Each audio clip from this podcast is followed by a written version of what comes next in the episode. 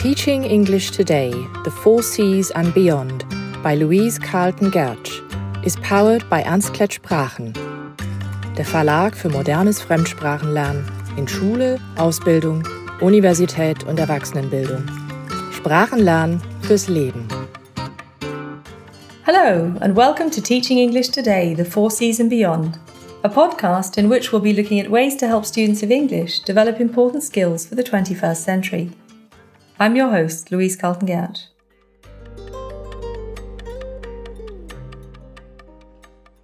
Today, we'll be taking a first look at critical thinking, both generally and in the workplace. And later in this episode, I'll be joined by the English teacher Jürgen Tameros to find out how he integrates critical thinking in the classroom. At the beginning of the 20th century, the philosopher Bertrand Russell wrote in his book Proposed Roads to Freedom the great majority of men and women, in ordinary times, pass through life without ever contemplating or criticizing as a whole either their own conditions or those of the world at large. Critical thinking has been central to humans for many, many centuries. Over 2,000 years ago, it was Socrates who introduced the idea of critical thinking, talking about the importance of asking probing questions to challenge what we're told and not to blindly accept ideas. He encouraged people to differentiate between reasonable and logical ideas and those which lacked a rational basis, despite the fact that they might appeal to us. Over the centuries, hundreds of philosophers and scholars have continued to build on this, seeing the need for critical thinking in life and as a cornerstone of education. Its importance as an educational goal goes back to the beginning of the 20th century and the US philosopher John Dewey, who used the term reflective thinking Dewey considered it to be the ultimate intellectual goal of education. Today, there are numerous definitions of critical thinking, depending on the context, but I'd like to use the one provided by Robert Ennis, Emeritus Professor at the University of Illinois, whose focus was on critical thinking in education. In a paper of 2013, he wrote, Critical thinking is reasonable reflective thinking focused on deciding what to believe or do. As we all know, every time we log onto the internet or open our social media accounts, we're bombarded with information, and it's becoming increasingly difficult to separate the important from the unimportant and mis and disinformation from the truth. Each time we encounter new information, we have to decide whether it's actually worth reading or consuming. We need to think about who wrote it or produced it, and most importantly, why. In addition, we have to learn to process information quickly and accurately, to analyze and evaluate it so that we're able to use it to make informed decisions. And at the heart of it all lies the need to actively question rather than passively accept. The entry on critical thinking in the Stanford Encyclopedia of Philosophy describes the different mental acts and steps that can be components of the critical thinking process. These are observing, so, actively noticing something, which is, of course, also a key step in language learning. Feeling. This is the sense of puzzlement or uncertainty that can arise and which we want to resolve. Wondering. So, formulating a question that needs to be addressed. Imagining. Coming up with different solutions or answers. Inferring. Considering what would happen if a possible answer were to be assumed. Knowledge this refers to using one's knowledge of the topic or subject matter to generate possible answers. Experimenting. Designing and carrying out an experiment to test whether the expected results will occur. Consulting. This refers to finding a source of information, accessing the information, and then deciding whether to accept it or not. Identifying and analysing arguments. Noticing comes into play again here, as we have to work out the structure and content before we can then evaluate it. Judging. Making a judgment by drawing on the evidence that we found and reasoning we formed. And finally, deciding. So making a decision as to what to do or which answer to choose. This process is likened to a checklist, and of course, we won't necessarily carry out each of these steps in the above order or even all of them in each situation, but they're helpful for reminding us of what's actually involved. At the same time, critical thinking is closely linked to other skills and qualities. The first of these is attentiveness, which is key to observation. We have to be able to recognize when an issue needs to be thought through. Curiosity is central because it drives us to wonder and imagine, to question and experiment. As Einstein once said, the important thing is not to stop questioning. Curiosity has its own reason for existing. Open mindedness is essential as we need to be able to consider other people's views and perspectives if we're to come up with a reasoned judgment. As the English philosopher Sir Francis Bacon wrote in his essay Of Studies, read, not to contradict and confute, not to believe and take for granted, not to find talk and discourse, but to weigh and consider. Self confidence is also important because we have to be able to trust in our own ability to question. If we're continually plagued by self doubt, we won't be able to arrive at good judgments. And finally, we have to have a desire for the truth. So, to put aside our initial bias, to welcome other opinions, so that we can really get to the bottom of the matter. This is, of course, not always the most comfortable option, but it's absolutely essential.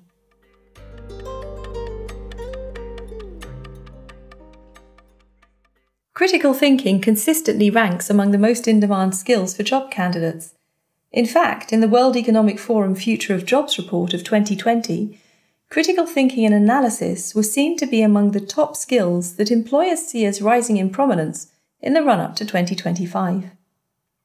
Yet at the same time, it's a skill that many employers think job applicants are lacking. Nowadays, interviewers will often ask questions to assess a candidate's critical thinking skills. Questions such as would you share a recent work experience when you made a key decision or resolved an important problem? Tell us how you reasoned it through. So, why is it considered to be so central? Critical thinking skills are essential for strategic thinking and decision making. In addition, the ability to think on one's feet, to ask the right questions, to separate facts from fiction, as well as to make decisions based on rational and logical argumentation, by oneself and quickly, are all in high demand. In an article for the Harvard Business Review, Matt Plummer, founder of the coaching service Zarvana, discusses how teams can improve their critical thinking skills in the workplace. He argues that it's not a gift that we either have or don't, or a skill that we can only learn through experience. Instead, he proposes that it can be honed systematically. And interestingly, many of these ideas can also be applied in the classroom. He's developed a critical thinking roadmap for employees that breaks down critical thinking into four phases in ascending order execute, synthesize, recommend, and generate. The execution phase is for those who are not really used to thinking for themselves. In this initial phase, people do as they're asked to do. But by translating instructions into actions, they are developing several key critical thinking skills including decision making and problem solving. At the same time, employees learn to complete all the parts of an assignment on time and in the quality that's required. Once they move up into the second phase, team members learn to synthesize, so to sift through information and decide what's important and what isn't. They're encouraged to share their insights in a clear and concise manner. So they might be asked questions such as If you could only share one insight, which one would it be and why? Or, if you only had two minutes to present the main ideas, how would you do so? This helps the employees to focus on the most important information. He goes on to say that when a person can deliver the most important insights on the spot, then they're ready to move to phase three, the recommendation phase. It's in this one that employees have to decide what needs to be done. The idea is to get them to make well founded recommendations, even if these are different to what others might think. The key is that they deliver recommendations for solutions rather than merely coming up with a problem and expecting someone else to come up with an answer. In addition, they're encouraged to see possible pitfalls to their recommendations and to come up with counter suggestions. And the final phase is one in which the employee has to generate something, so to create something. In this phase, they're faced with a problem or something that needs attention and have to develop a project out of nothing, so to speak, to solve it. Now, while this framework is a suggestion for within businesses, it does also provide ideas for how we might approach developing critical thinking tasks in a classroom setting. Students need to be encouraged to hone their critical thinking skills from early on, so that they become active learners rather than ones who expect to be fed morsels of information. To this end, we need to make learning relevant, to establish connections with other areas and topics, and to encourage students to become motivated to explore topics of their own volition. To look into how this can be done, I had a chat with Jürgen Temeros, an English teacher at the Gymnasium Vilshofen and a supervisor of trainee teachers, to find out what he does. Well, first of all, Jürgen, thanks so much for joining me today. It's wonderful to have you here. I think the first question I have for you is what do you think the importance of critical thinking is for the classroom? And do you think its importance has changed over the years? So, first of all, I would like to say thank you for inviting me. And um, critical thinking um, has always been part of, of my classroom, I would say. It has changed over the years because when I started teaching, I noticed quite quickly that um, you get very often you get those those prefabricated answers, you get those commonplaces all the time in the classroom, and so I, I had I had to change my approach there. And at the same mm-hmm. time, I think it has also changed. I don't know. Um, in, in general, if you look at um, the way we we we have the problems we have to solve and the situations we have to deal with outside the classroom mm-hmm. has become more important, and this has a consequence for us teachers as well. How can we foster critical thinking in the classroom? Is it something that students do automatically? No, I don't think so. Um, because I think our school system it produces very often produces conditioned kind of students that know how to answer questions that just play the question answer game quite well. Um, mm-hmm. And so you need, I, I mean, I can only speak for myself, but I had to change my teaching and put a bigger focus on on a student centered approach. I just gave them more complex problems. I give them more complex problems, uh, and I ask them to to come up with more complex products, which we analyze later. And uh, that basically requires authentic material in the classroom. I think that was the biggest change. I started doing that very early, and right now I think uh, I use more and more authentic material, complex material, because I noticed mm-hmm. people are more interested. Can you give us an example to make this a little bit clearer? Uh, for example, in year eight, um, in the new, we use the Klett uh, textbook, and um, there is a topic about Native Americans in uh, the American Northwest. Um, and there is a, a, nice, nice topic, a nice chapter in the book, but at the same time, um, it is something that is printed in a book and it's graded material. And so we had a look at some websites where we found authentic interviews with Native Americans and um, quite old Native Americans who told tell the world what happened to them when they were no longer allowed to use the native language, when they were forced to integrate into American mainstream culture, and that changed the way students looked at the problem. Before we had the textbook material, which was good, but it was kind of something to cover and tick. And mm-hmm. later they started asking questions. They wanted to know more after they had seen the interviews. That's interesting. You say they start asking questions. So, obviously, this is a very important step in critical thinking, isn't it? Um, how can we help them to ask these questions, to dig deeper rather than just staying perhaps on the surface?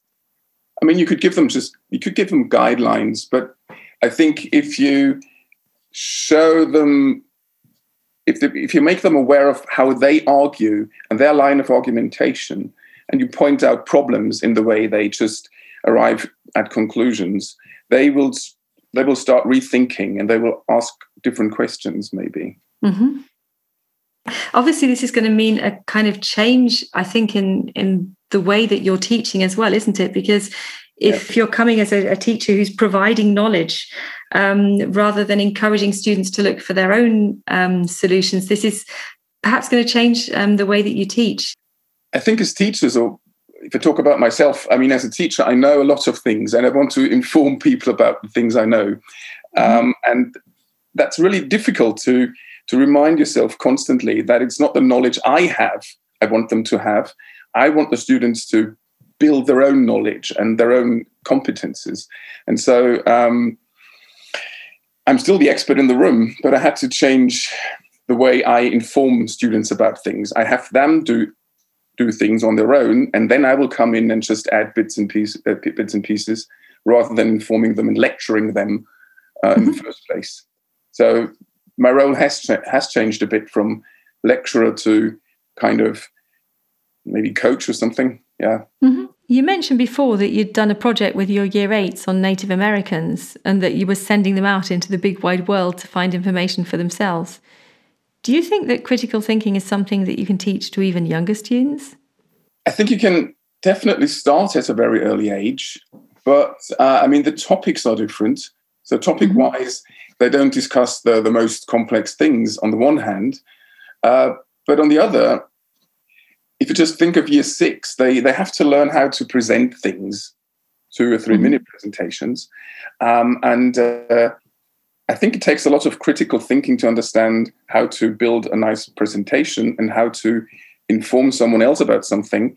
Um, and in order to to learn how to do that, I have for students assess each other, for example this peer assessment, and uh, that it is in, it was enlightening for me. It was interesting for me to see how sometimes brutally honest students are when it comes to assessing each other, and how complex they can um, look at in, in, a complex way. They can look at um, things they see, uh, even in year six. So it is possible, but you have to take a different approach here compared to more mature students. Can you give me an example of when and where you integrate it with older students, so more towards the sixth form? Um, I thought about that, and um, I think one example would be in year 11 when um, we talk about gun laws in America. It's again, it's one of those topics where you have those prefabricated answers and the commonplaces. You just mention gun laws and you get all those immediate reactions, but somehow it is it is not very not very deep, not very uh, sophisticated what they say. Um, and um, it, I spend a lot of time looking at people in America who want to have guns and who are into gun ownership and want to continue the Second Amendment, want to have it. It takes a lot of critical thinking to understand different argumentations and to become aware of your own perspective and then compare the perspectives and reach a conclusion. So I think that's it's a very on the one hand, it's a very simple topic, gun laws, that's a mess mm-hmm. in America. So, from a European perspective. But if you take a second look or a third look or a fourth look, becomes obvious that it's much more complicated. I think this is really one of the biggest problems, isn't it? How can we get the students moving from staying on a on a fairly shallow um, basis uh, when they're talking about topics to delving deeper to really going through um, the different steps to not only analyze information, but also to evaluate it and then to form their reasoned arguments and judgments. So, what would be interesting to know is what you think are the component parts for students um, in actually doing something like this. Are there, are there any steps that you say are really key?